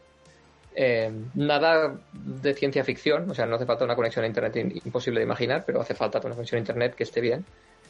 Pero desde el punto de vista de desarrollador, no tienes tampoco muchas limitaciones. El sistema de control no cambia tanto de que ya conocemos. Tienes más claro cómo va a ser el hardware en el que se va a ejecutar el juego, porque básicamente es el hardware mm, de Stadia, en este caso, de sus servidores. En lugar de ser una, una amalgama, de saber qué tarjetas gráficas y ordenadores usa la gente, que con este sistema operativo no sé qué, nada, todo eso te lo quitas del medio. Y una cosa muy buena también es que como todos los juegos, si tú haces un juego online y la gente juega en, en la nube, ellos están ejecutando todas sus instancias de juego en los mismos servidores. De modo que es como si estuvieran en una sola máquina o como si estuvieran en, en red entre sí. Son personas que están jugando desde diferentes localizaciones online, pero los juegos entre sí tienen muchísima menos latencia porque están en, en red, básicamente. Entonces, eso permite que se puedan hacer cosas más difíciles o que se puedan hacer igual juegos de lucha em, que requieran mucho precisión de frames o algo así, que ya hay tecnologías para hacerlo ¿eh? online, pero en teoría ayuda con todo eso. Una vez más me estoy metiendo en un tema en el que se me puede pillar fácilmente y me puedo equivocar, pero es con lo que estábamos discutiendo también con los, con los programadores y con el equipo técnico en Tequila de, de cómo, qué ventajas e inconvenientes tenía y cosas así.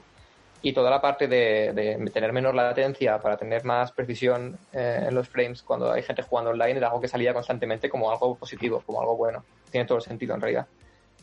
Eh, y la parte que más nos preocupaba es la parte del input lag, que cuando tú le das al botón, entre que tú le das al botón y pasa algo en pantalla, pase la más mínima cantidad de tiempo. Eso, ese es el peor tipo de lag que puedes tener, porque incluso en un juego single player te lo puede hacer injugable.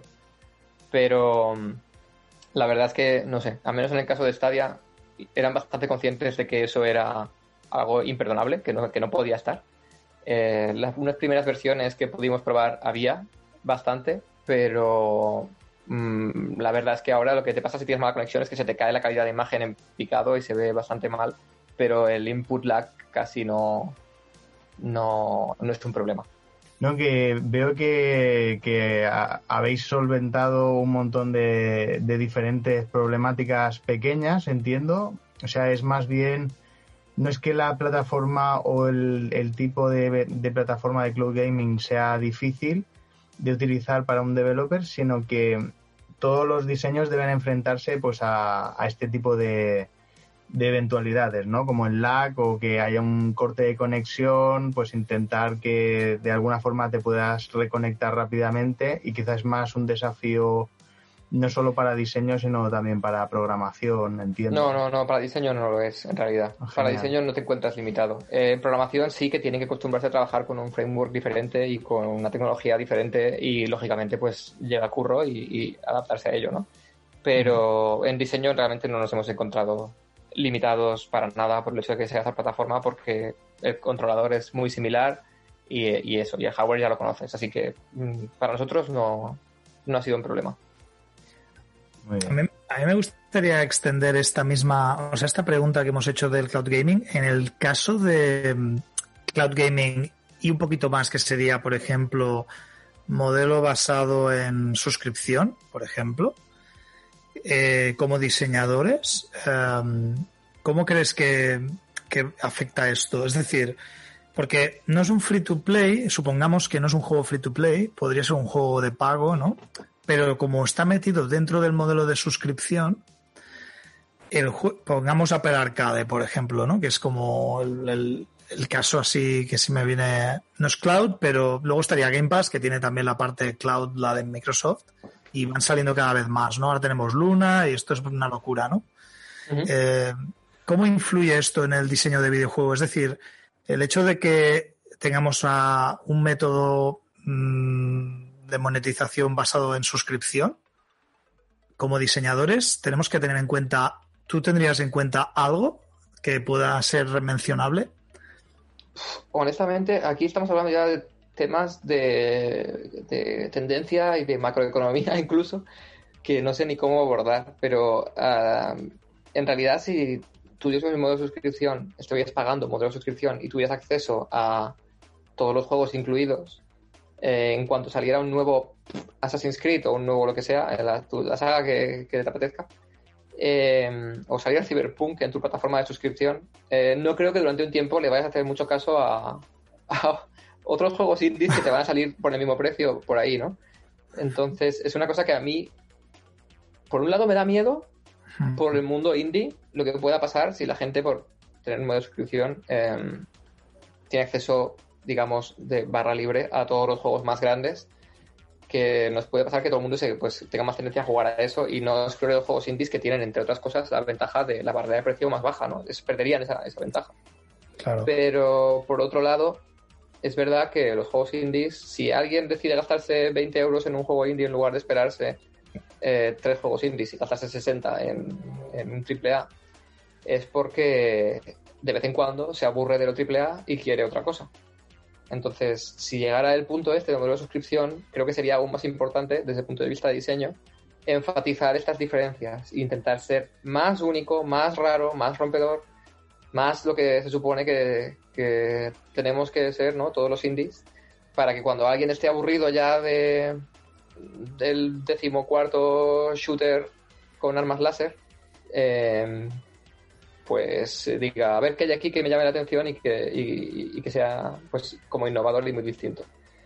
Pero realmente la hora de diseñar el juego no, no creo que cambiara la cosa. Simplemente sería la hora de eh, captar la atención del jugador, de monetizarlo o de lo que sea, o de atraer a nuevo público.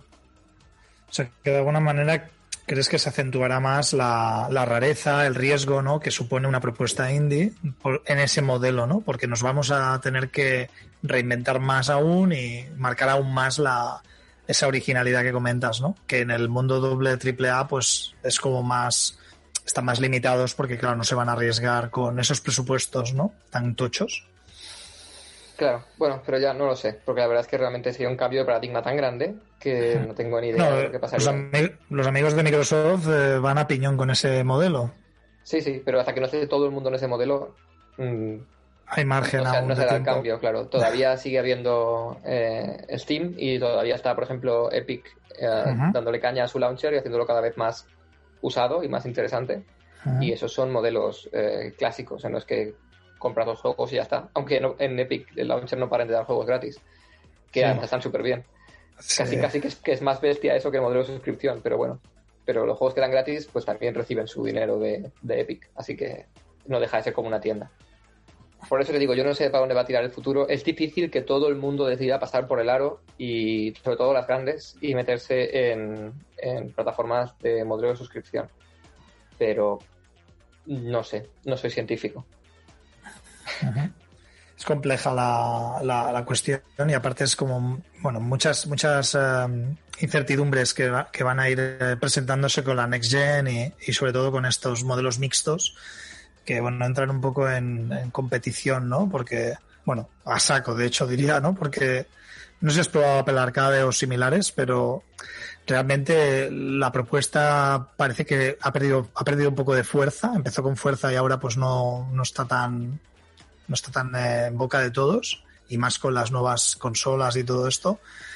Pero Google creo que también copió el modelo rápido y corriendo, hizo lo que pudo, en plan, ah, yo también tengo algo parecido a Apple Arcade, pero y todo el mundo en plan flipando, ¿no? Hostia, ¿qué hacemos ahora, no? Tenemos que empezar a crear juegos con un diseño diferente para esto. En el caso del indie y lo móvil, eh, es una cosa que parece que están muy confrontadas, ¿no? O sea, parece como muy difícil de plantear. Todo el mundo está como cagado con eso, ¿no?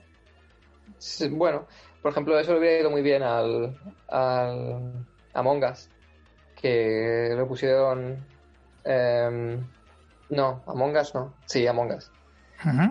Que lo pusieron eh, gratis y ahora, pues bueno, lo ha petado, que seguro que han ganado mucha pasta, pero que en realidad, si hubiese un modelo de suscripción, pues mm, tendrían un montón de gente jugando constantemente ahí y, y también sería una buena referencia para cómo hacer juegos pequeños que igual la gente los juega porque es que todo el mundo lo está jugando y te, y te quieres enganchar Claro. el hecho de jugar con otras personas.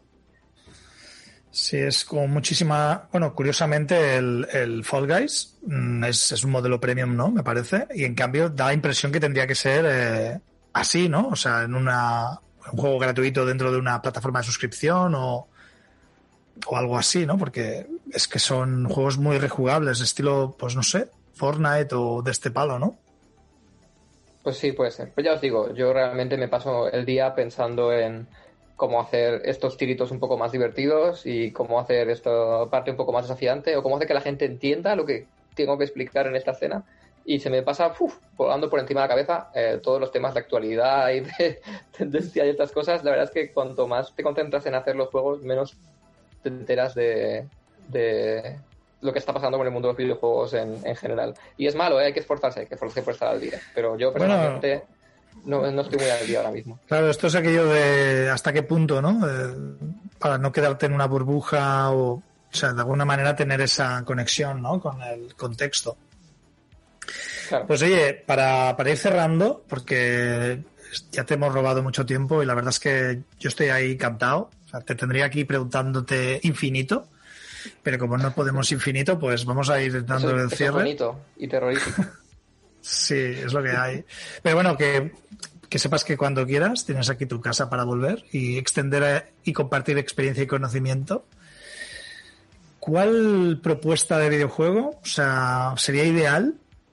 O sea, ¿qué tipo de videojuego para ti sería el ideal que haría que abandonaras todo lo que estás haciendo? Pobres los de Super Mega Team si escuchan esta pregunta y te largases de cabeza. Pues no sé, va a quedar un poco pelota, pero es que realmente abandoné todo lo que estaba haciendo y me largué de cabeza hace relativamente poco porque Uh, estaba muy bien en Tequila. Eh, es una empresa que siempre me ha tratado muy bien y que está llena de gente fantástica y donde he estado muchos años. Y realmente me apeteció mucho trabajar en algo que fuera muy arcade, muy centrado en gameplay, muy centrado en, en- en decisiones rápidas, en acción, en, en pulsar botones y y en jugar. Y porque he estado haciendo muchos juegos muy narrativos, muy meditativos, contemplativos, de oler las flores, de que están muy bien también, pero creo que esa fase ya estaba terminando en mi vida.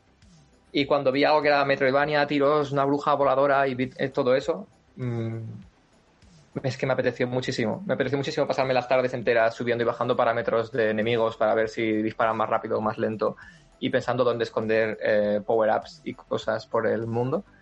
Y, y hice exactamente lo que has dicho. Lo dejé todo, me dio mucho, mucho miedo. Me dio mucho miedo, eh, pero me hacía ilusión. Y, y ahora mismo estoy trabajando en un juego que me parece súper divertido de trabajar en él. Ha sido un flechazo. Sí, está súper guay. Mola, mola. Claro que sí. Sí, sí, estamos, yo estoy muy contento. También estoy Bueno. echando de menos a, a todo el mundo de tequila, eh, pero estoy muy contento con, con el juego, me lo estoy pasando muy bien. Bueno, entonces yo así para poner un poquito el broche es cómo tú como diseñador eh, te enfrentas a mantener eh, la visión mm, artística narrativa eh, y a la vez un juego comercial. Ah, pensaba que acabado ahí. Mm, Sí, o sea, que sea muy artístico, narrativo, profundo y tal, y a la vez que sea comercial. Vale. Eh, sí. no, o sea, no O sea, entiendo. ¿cómo, cómo lo, ¿cómo lo consigues hacer bien? O sea, que sea como... Ah, vale, vale. ¿Cómo lidiar con, con eso? Vale, vale. Sí. Perdona, ¿eh? es que he pensado como la- te centras en hacerlo artístico y también en comercial. Y es como, sí. Sí, exacto. Eso es, exacto. ¿Cómo se hace ahora? Exacto. Bueno, eh, Dame la receta. Exacto. ¿Cuánto tengo- tengo de artístico? Dos copas, dos, dos tazas de artístico y Una tres de cucharadita de- comercial. Claro. Em, a ver, ha sido un poco diferente. Con Nilumbra, por ejemplo, partimos de lo comercial. Realmente en ese momento Nilumbra fue muy bien, yo creo, porque la primera decisión que tomamos, y la tomamos entre todos, fue decir, vale, vamos a hacer un juego para iPhone, pero no va a ser un juego de iPhone, en el que en esa época significaba eh, Cut the Rope, Angry Birds, mm, niveles cortos que se juegan con un solo dedo y que te dan tres estrellas al acabar. Todos los juegos eran así. O sea, ahora hay de todo, pero en esa época era exagerado. Y dijimos, no, paso de esto. Queremos hacer un juego para iPhone, pero que sea como los juegos que te juegas en PC, solo que con mecánicas que tengan sentido en la pantalla y que mole tocarlas con el dedo, pero que sea un juego normal, sin las tres estrellas y sin las chuminadas estas. Eh, pensamos en ese momento que habría más gente que se sentiría igual, que abriría la App Store y diría, joder, qué desgracias, que so- todos son juegos de mini puzzles así.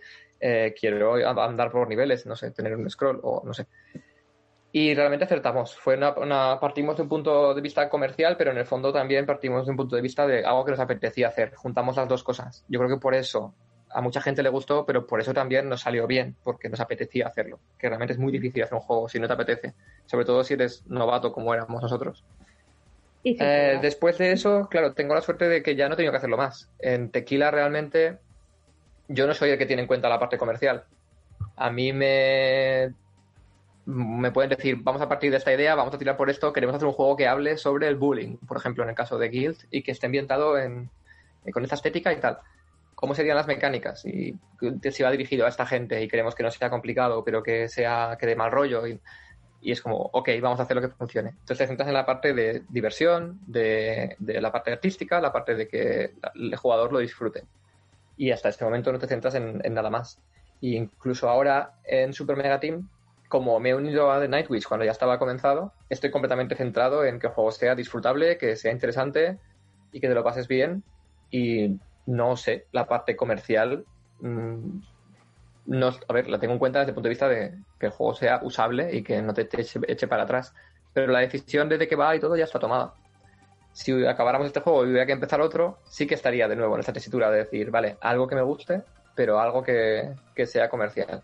Pero tienes que- tener las dos, porque si solo haces algo comercial, pero te estás disfrazando, eh, y estás haciendo algo que no te gusta o no que no crees en él en absoluto, creo que la gente lo nota y es una cosa sin alma y que a nadie le gusta. Hay gente que lo sabe hacer magistralmente, pero yo creo que no valgo para eso. Yo creo que a mí se me notaría mucho si hiciera un juego que no me gustara nada. Bueno, en realidad el pitch te lo hicieron ellos a ti, ¿no? O sea, ellos te, te atrajeron con su pitch, digamos, ¿no? A, a Nightwitch. Entonces, claro. mm, Bueno, en realidad yo, vi, yo vi un GIF en Twitter y les escribí en plan, qué chulo lo que estáis haciendo, mandarme más, sí, esto, que me mola. Y me mandaron una demo y la jugué. Y, y me dijeron, mándanos tu opinión de la demo. Y yo les mandaba cosas, pero solo porque me molaba. Y hasta que un día me dijeron que iban a necesitar un game designer, pero no me lo decían a mí. Eh, de hecho, yo lo vi en Twitter, que ponían, buscamos game designer. Y les dije, pero ¿por qué no me lo decís a mí? Y me dijeron, porque no habíamos pensado que fueras a, a pirarte para venirte con nosotros, que es una locura. Y yo, bueno, ya, pero... Pero... ¿Por qué no me lo habéis dicho a mí? Love is in the air, claro que sí. Fuiste, fuiste embrujado. sí, exacto. Night, Night embrujado. Esto es el, el, el fac- el factor random que nunca sabemos y visceral del mundo del videojuego, ¿no? Que siempre hay un factor ahí que, que va en contra de todo lo racional. Nunca sabes por dónde va a salir, incluso para encontrar un buen partner, un socio, un publisher, lo que sea, ¿no? Una idea puede aparecer en el momento menos más random eh, que te imaginas, ¿no? Sí, además te tiras a la piscina porque nunca has trabajado con eh, esas personas con las que ahora vas a atar tu destino con una cuerda y los vas a tirar todos al mar, ¿sabes? Es como. Nunca había trabajado con ellos, había tenido trato con ellos y me parecen personas majísimas, pero a veces pasa que hay una persona majísima, te puedes a trabajar con ella y a los 20 minutos dices, oh Dios mío, ¿qué he hecho? Pero no ha sido el caso. eh, yo creo que ellos están contentos conmigo, espero. eh, y yo estoy contento con, con ellos y no sé, estamos todos muy ilusionados con el juego y tenemos la sensación de que este puede ser el juego más tocho, que tenga más repercusión de, de Super Mega Team, porque tiene mucho potencial realmente. Bueno, es un poco lo que se dice, ¿no? Que la gente de videojuegos muchos trabajamos por, por pasión o que le ponemos mucho, mucho cariño y mucho empeño siempre. Es que si no, no, no Movidos por, los, por nuestros instintos más felices. Claro, es muy vocacional porque realmente es que es muy duro. Es muy duro y no está tan bien pagado como otras cosas que igual serían más fáciles de hacer eh, con los conocimientos que, que necesitas. Sobre todo los programadores. Los programadores lo piensan constantemente. En plan, si yo estuviera en, en otro tipo de empresa estaría ganando mucho más y mi trabajo sería más predecible. Pero es vocacional. Nos gustan. Nos gusta jugarlos, nos gusta pensar en ellos y nos gusta sobre todo la sensación de que otras personas lo juegan y les hace pasar el rato y si luego te contactan y te dan las gracias o te dicen algo del juego que has hecho, pues te derrites porque es lo mejor. Entonces, ah, por eso pasas por, por las partes más duras, porque es vocacional, como decías. Una, una cosilla para, para ya ca- acabar ya. Esto que comentas de la el amor espontáneo, ¿vale? El flechazo. Eh, para los que nos oís, los, que nos oís y que quizás estáis comenzando con un nuevo proyecto, un estudio nuevo, eh, pues yo quería preguntarte, ¿crees que este tipo de flechazos hay que, hay que mirárselos un poco también con lo racional, ¿no? Porque si no nos conocemos nadie, a lo mejor, pues hombre, tú ya Kevin, pues tienes una trayectoria, tienes una experiencia, los chicos de Super Mega Team, pues también, por supuesto, y aunque haya flechazo, hay una expertise y eso pues da una confianza inherente que aunque haya love, ¿no? Como dices, pues también está bastante, es racional dentro de este contexto. Pero si nadie se conoce, nadie, y todo el mundo empieza de cero, eh, aquí quizás habría que, lo que decimos, ¿no? Pues meterte en una jam, quizá, probar un poquito, ¿no? Para ver qué tal es ese feeling, ¿no? Y si hay feeling, pues oye, para adelante, ¿no? Claro, no, realmente con una jam eh, no te preocupes, júntate con quien quieras y mira a ver qué pasa. Y luego ya si no te gusta, no te juntes más. Pero si va a haber dinero de por medio y va a ser una... La gente va a, a jugarse el pan y va a sacar de ahí su modo de vida, eh, las cosas se vuelven bastante más incandescentes. Entonces, Ajá. aunque se haya amor a primera vista, nosotros, por ejemplo, lo pusimos todo bien claro y lo pusimos todo por escrito, los términos de cómo iba a ser nuestra relación y qué pasaba si alguien se piraba a medias y qué pasaba si lo que sea. Eh, tanto por compensación si te vas a mitad del de, de, esto, como que la gente pueda usar lo que has hecho. Bueno, todo intentando que- mirar por ambas partes, y pero ponerlo por escrito. Eh, Eso no nos supuso ningún drama, ni nos lo tomamos como una falta de confianza, ni nada. Y lo hicimos por- precisamente porque tenemos esa expertise y hemos visto cosas. Hemos visto algunos proyectos en los que de repente alguien se va del equipo y todo lo que ha hecho eh, dice que ya no lo pueden usar. Y eso deja al equipo en una situación en la que a lo mejor los hundes. Eh, de situaciones, no sé, eh, situaciones chungas, ha habido muchas, muchas. No estoy Sí, hablo- sí, pensando en una en concreto siquiera. Conozco mucha gente que, que han tenido problemas, discusiones, se han separado los equipos. Es, es bastante común, por desgracia. Ah, Y no, no recomiendo a nadie que se meta en algo con dinero de por medio, simplemente eh, en plan de buena fe, a ver qué pasa. Eh, tratar de poner por escrito los términos de un acuerdo, aunque sea en plan borrador, pero que esté firmado. Y tened muy claro, sobre todo, alinear expectativas. Estamos aquí porque es un trabajo y no queremos que nos toquen las narices a partir de la hora de, de plegar.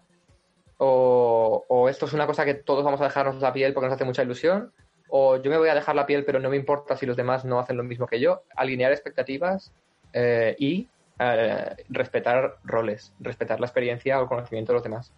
Esta, tú eres el artista, me estás diciendo algo que viene desde el punto de vista visual y de cómo va a quedar mm, a nivel de arte. Pues va a misa, yo me aguanto y, y si tú eres, es tu rol, lo respeto.